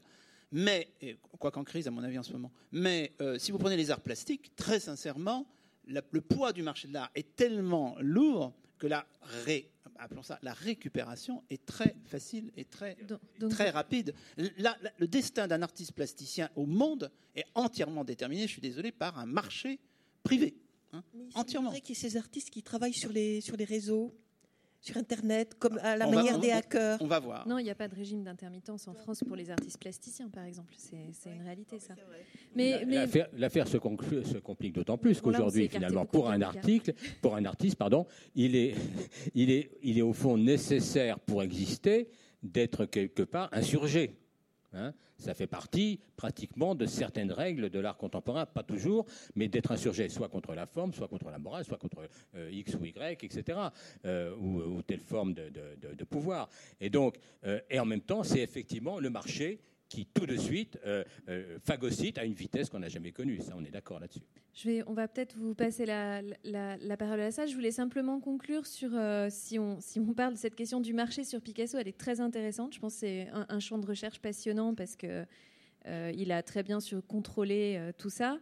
Et d'autant que le parcours de Picasso est plutôt celui de quelqu'un qui a une euh, réussi, disons, matériellement euh, dans les galeries auprès des collectionneurs et à une position de, de, grand artiste collectionné. C'est pour ça qu'on fait appel à lui pour Guernica. Et là, paf, un peu. Enfin, il y, a une sorte d'évolution comme ça qui, euh, qui, qui, fait toute l'ambiguïté aussi et, l'intérêt de, sa figure. Je voulais aussi conclure sur le fait qu'on a un tout petit peu parlé du street art. J'ai été amenée à faire un article sur euh, Picasso et le street art, et qui s'est résolu en fait uniquement en un article sur Picasso, sur Guernica dans le street art. Parce que quand on fait des recherches sur, euh, sur euh, je sais pas, les, les, les, tous les, les, moteurs de recherche sur Instagram ou sur des, des, sites comme ça où on peut poster, où on trouve des images, on se rend compte que sur Pinterest ou autre, que l'œuvre probablement la plus reproduite dans le street art, c'est Guernica. Parce qu'en fait, c'est un, c'est un peu comme un mural, c'est un peu comme une fresque. Ça a une sorte de portée politique immédiate, ça, comme on vient de l'expliquer pour toute l'histoire qu'on vient d'expliquer, ça parle tout de suite. Euh, ça apparaît dans des contextes très différents. Euh, en Amérique du Sud, évidemment, pour des questions culturelles, mais aussi euh, à Harlem, mais aussi actuellement, il y a deux Guernica sur le mur entre Israël et la Palestine, qui ont été faites par des artistes, parfois qui le reproduisent, parfois qui réinterprètent. Euh, donc toute cette espèce de circulation de ce tableau, qui est quand même un monument, euh, qui est au Reina Sofia, mais qui ne cesse de circuler comme image dans la presse, dans le... Voilà, moi c'est quelque chose qui m'intéressait et, euh, l'idée, j'espère que, que, ce, que tout ce qu'on a échangé là vous a aidé à voir comment c'est pas seulement une peinture, c'est une peinture et tout ce qu'elle a raconté autour d'elle. Est-ce que peut-être il y a un dernier mot ou est-ce que je passe la parole à la salle? Oui alors parlez bien fort, je ne sais pas si quelqu'un se promène avec le micro. Il y a une dame au deuxième rang, devant. Oui, il y a quelqu'un qui arrive.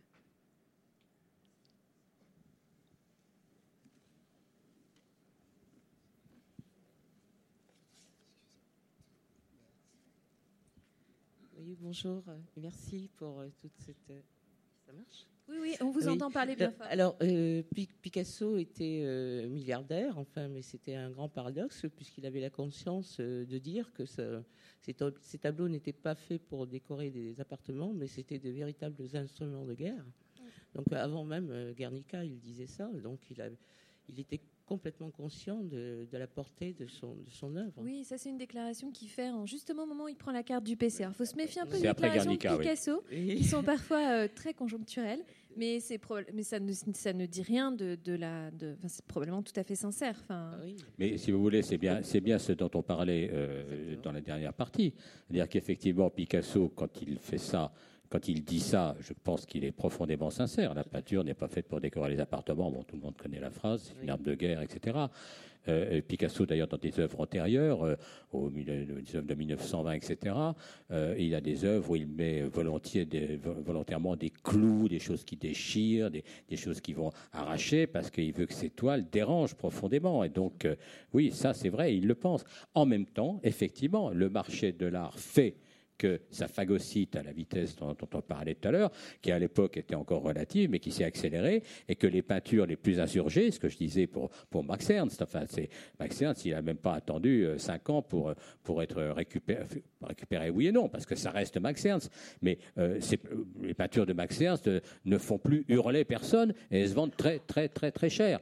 Donc, c'est vrai, c'est vrai de, tous les peintres, et à la limite, c'est même vrai de peintures bien plus anciennes, mais dont la charge et la violence euh, euh échappent aujourd'hui. Moi, je repense à Poussin, euh, au massacre des innocents, ou des, œuvres comme ça. Euh, aujourd'hui, on les voit, on voit que c'est des peintures d'histoire, mais en réalité, ce sont des peintures d'une violence extrême, qui expriment quelque chose d'extrêmement fort. Et, effectivement, ça rentre dans les musées, et du coup, on les voit plus de la même manière. mais en réalité, quand Poussin peint ça, il y met sans doute beaucoup plus, et il veut pas forcément faire un tableau qui va aller décorer les salons bourgeois, comme aurait dit euh, comme aurait dit euh, Picasso précisément.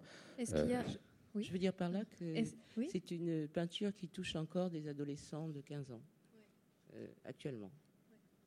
Et, bon, je vous montrais, je peux et rester. Enfin, je trouvais que j'avais sur quelques images du Picasso un peu érotique. lorsque c'est bon, là, c'est les, les, suites pour la femme pour les femmes d'Alger à partir de 55 mais les, gravures très érotiques de la fin, qui sont contemporaines de cette peinture qui est la, pisseuse du, centre Pompidou, euh, quand elles ont été exposées à la galerie Léris en 68, 67, par là, elles étaient derrière un rideau. Enfin, donc c'est tout le voilà. Après, on va dire, euh, mais c'est une époque où ça avait aussi une, une charge. Est-ce qu'il y a une autre question? La pisseuse est une peinture très cocasse parce que euh, moi, je me suis aperçu qu'en réalité, de même que Guernica, euh, Guernica euh, quand je me souviens, quand je, je, fréquentais encore beaucoup de militants, etc. Maintenant, j'y vais moins. régulièrement, chez des, des, profs, des instituts communistes, on avait Guernica. Mais dans les foyers, par exemple, quand, on trouve beaucoup la pisseuse, bizarrement. Oui, alors qu'elle est d'après Rembrandt et d'après une une tête grecque un peu. voilà. Euh, et bah parce qu'elle est drôle aussi. Hein, enfin. Est-ce qu'il y a d'autres euh, questions? Des interrogations Des choses comme.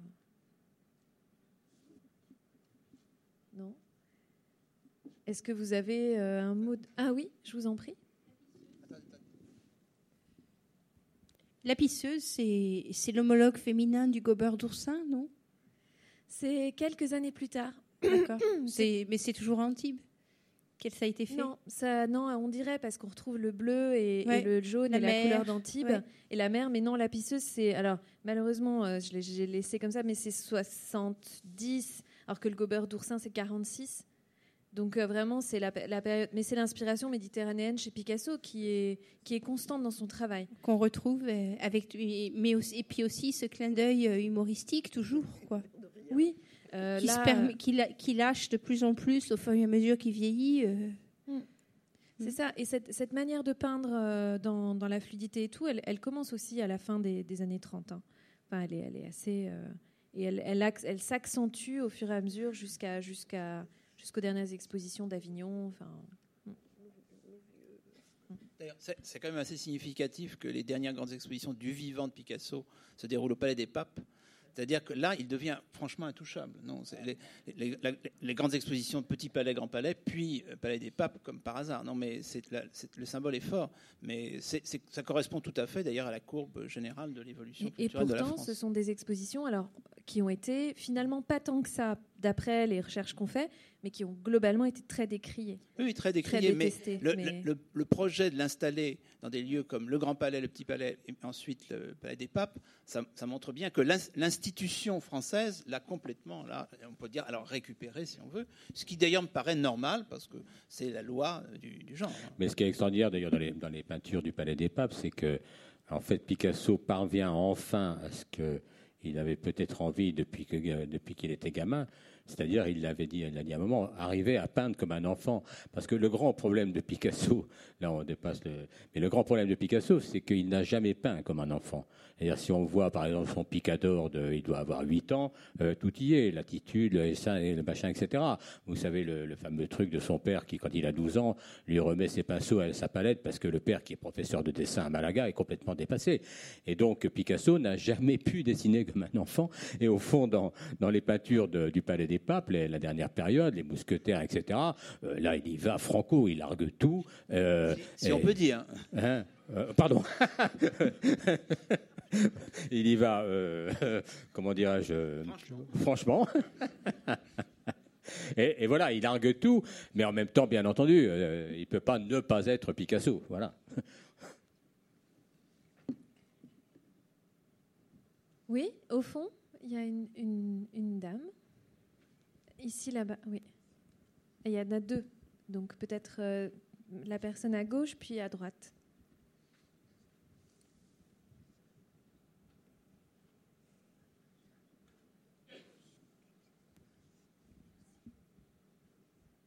Bonsoir. Alors moi j'avais une question un peu particulière.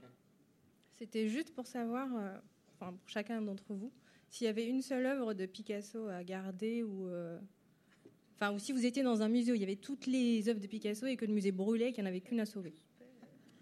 Voilà. Vous sauveriez laquelle? Quelle, œuvre de Picasso vous sauvez en cas de désastre Dans le grand incendie général. Voilà. À tout le monde, vous, allez-y. Il n'y en a qu'une. Hein. Parce que vous n'avez pas le temps. Il faut juste l'attraper et partir.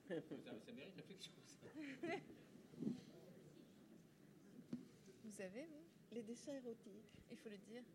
Ah, pardon. J'ai dit les dessins érotiques. D'accord.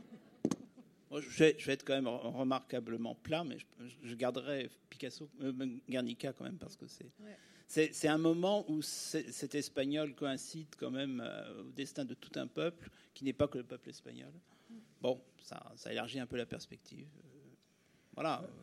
après, après, réflexion, parce que c'est pas facile, euh, je pensais à l'acrobate des années 30, euh, mais en fait, ce serait plutôt, vous savez, certaines de ces mi-sculptures, mi-peintures des années 14, 16, si je ne me trompe pas, où on a juste une planche, une boîte de conserve clouée dessous, dessus, trois coups de peinture, et là, on est, pour moi, euh, vu l'époque, et puisque ça signifie encore aujourd'hui, ça, aujourd'hui encore, euh, là, pour moi, on est dans, le génie absolu, dans la liberté absolue de création. Moi, je vais faire une réponse de conservatrice. Donc, la question que vous posez, c'est le quotidien de notre métier, parce qu'on doit faire des, plans de sauvegarde. Donc, on, dans la collection, pour une collection au Grand Palais, mais aussi pour euh, quand on expose, mais aussi au musée, on a effectivement des peintures à sauver en priorité donc on, fait effectivement cette hiérarchie qui est affreuse, mais c'est pour dire aux pompiers, en cas de cas extrême, vous commencez par ça. Donc au musée Picasso, on commence par l'autoportrait bleu, euh, voilà, qui est assez, assez fabuleux. Euh, moi, si vous me parlez de, mes goûts, et voilà, et, effectivement, je pense que si j'ai laissé la pisseuse, ces peintures de la fin, extrêmement joyeuses, érotiques, euh, d'un corps très libéré, le grand nu couché de 67, mais je suis consciente que c'est peut-être disons qu'il y a un conflit entre mon, surmoi de conservatrice et mon, moi. Là, euh, j'aime ces peintures-là, je, les trouve magnifiques. Euh, effectivement, sinon ça, je sauverais Guernica. Enfin, c'est. Il y avait une autre question, oui?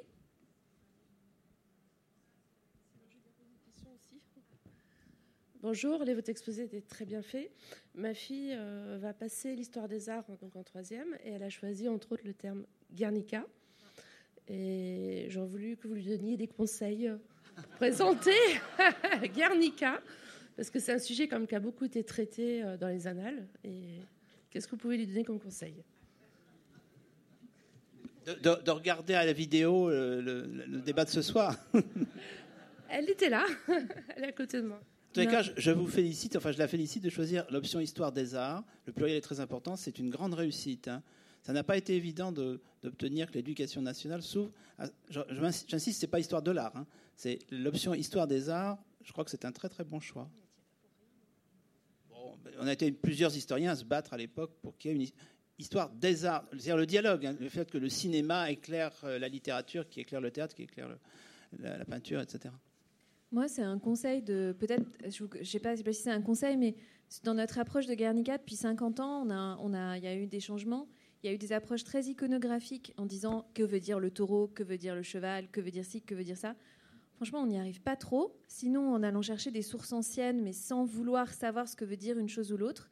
Moi, je pense que le plus intéressant, mais c'est ce qu'on a défendu à l'expo, c'était ce dont on a parlé aujourd'hui, c'est de montrer en quoi l'image, euh, le tableau, il est, euh, il est euh, comment dire, utilisé mais au sens noble, c'est-à-dire en quoi il apparaît dans des contextes qui lui donnent toujours une signification voilà, l'histoire de Guernica, de sa circulation, de son retour, le débat, on n'a pas parlé du retour, enfin du retour, c'est un aller simple en fait, parce que Guernica n'est jamais allé en Espagne avant 81.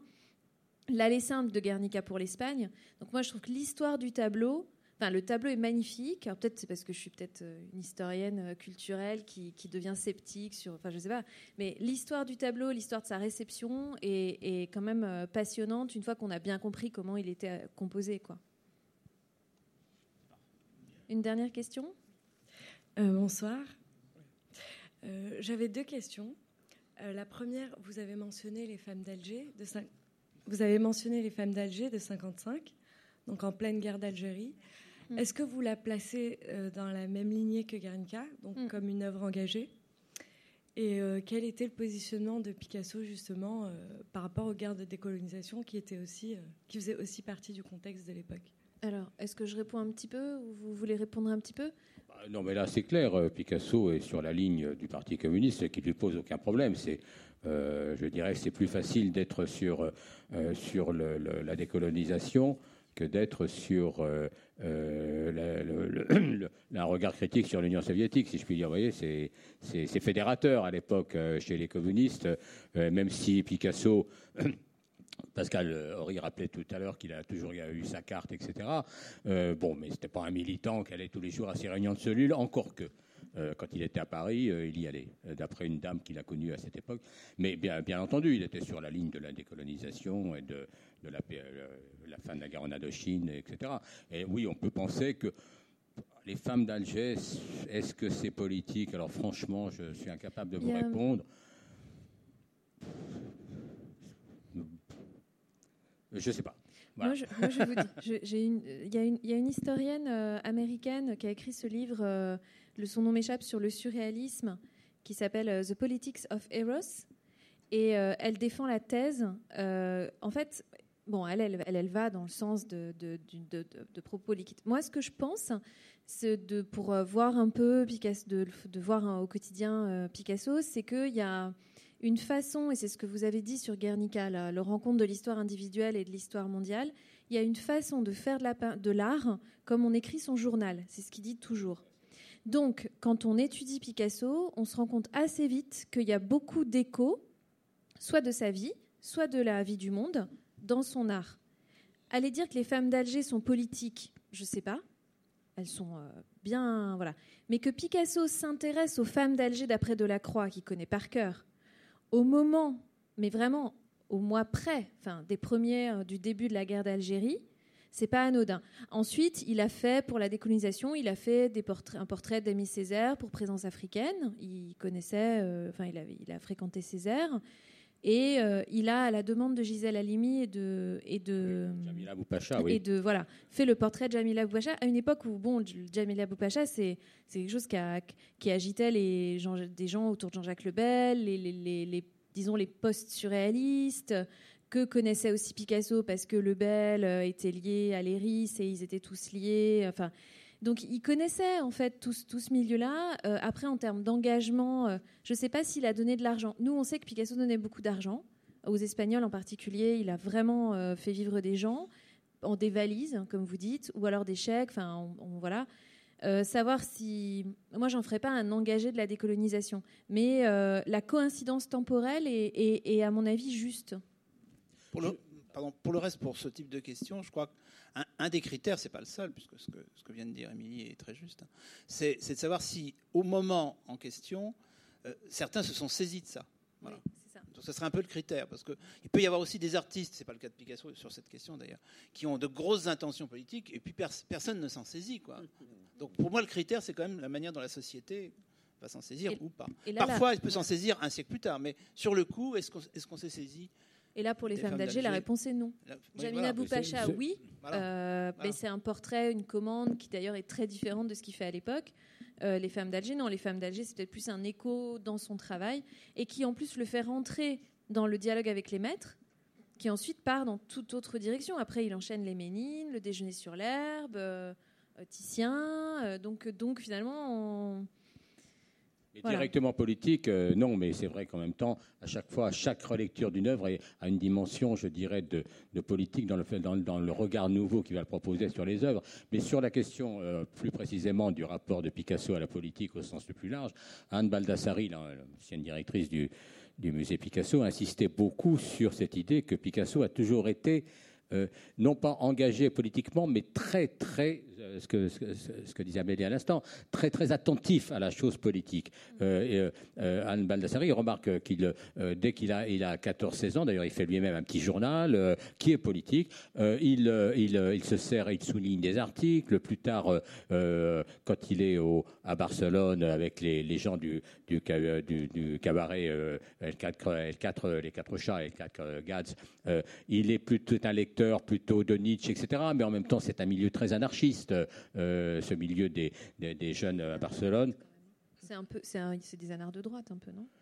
Oui, mais enfin, c'est quand même. effectivement, il y a des thèmes, des questions politiques qui et, sont agités. Et par exemple, euh, c'est toujours Anne Baldassari qui remarque que dans, dans les papiers collés de la, de la période du cubisme de 1912-1913, euh, Picasso souvent va utiliser des coupeurs de journaux où il y a des, des, éléments politiques comme les débuts de la guerre dans les Balkans, enfin des choses comme ça. Donc il a, il, a, il, semble qu'il ait quand même toujours eu un regard très attentif. Et euh, je ne crois pas me tromper en disant qu'il il lisait quand même les journaux tous les jours. Et, quand, euh, et, là, je, fais un peu de pub pour, mon journal, mais euh, par la suite, il disait qu'il lisait l'humanité tous les jours. Oui, on en a la preuve parce qu'on a des monceaux d'humanité dans les archives. Non, mais, non, mais c'est vrai, il lisait, il lisait le journal, il, lisait il recevait la presse artistique, même à des époques où il sortait beaucoup moins, donc il était au courant de tout ce qui se faisait artistiquement. Il, est, il répond en fait aussi à l'art de son temps. Et euh, Laurence Madeline, une ancienne conservatrice du musée Picasso qui travaille toujours sur Picasso, qui fait toujours des expositions très passionnantes sur lui, a écrit un livre sur Picasso et la télévision. Et bon, euh, voilà, on, sait que Picasso, à un moment donné, a eu la télévision au moment du mariage de la princesse Margaret, je crois, donc ça doit être dans les 60 quelque chose. Et, euh, et ensuite, regarde la télévision. C'est pas du tout. C'est un peu ce qu'on essaie de, de dire ici. C'est pas un artiste solitaire dans l'atelier c'est une éponge, y compris en termes d'événements, d'histoires, euh, d'expositions. D'ailleurs, euh, il allait moins, y compris à ses propres expositions, il y va plus à partir du moment où il s'installe dans le sud, mais dans les années 20 et 30, il allait voir toutes les expositions à Paris. D'ailleurs, euh, au point que les artistes, je ne sais plus quel artiste dit, ah là là, il paraît que Picasso est passé, il va tout me piquer. C'était l'angoisse presque. Non pas parce que Picasso irait juger leur travail, mais parce que quand Picasso passait quelque part, on pouvait être sûr que ça allait se retrouver transformé de manière magnifique dans, son œuvre. Donc voilà, c'est, très important euh, pour, et c'est pour ça peut-être euh, le succès de Guernica, c'est très, très important de voir le, le fait que Picasso est vraiment pris dans son siècle, quoi.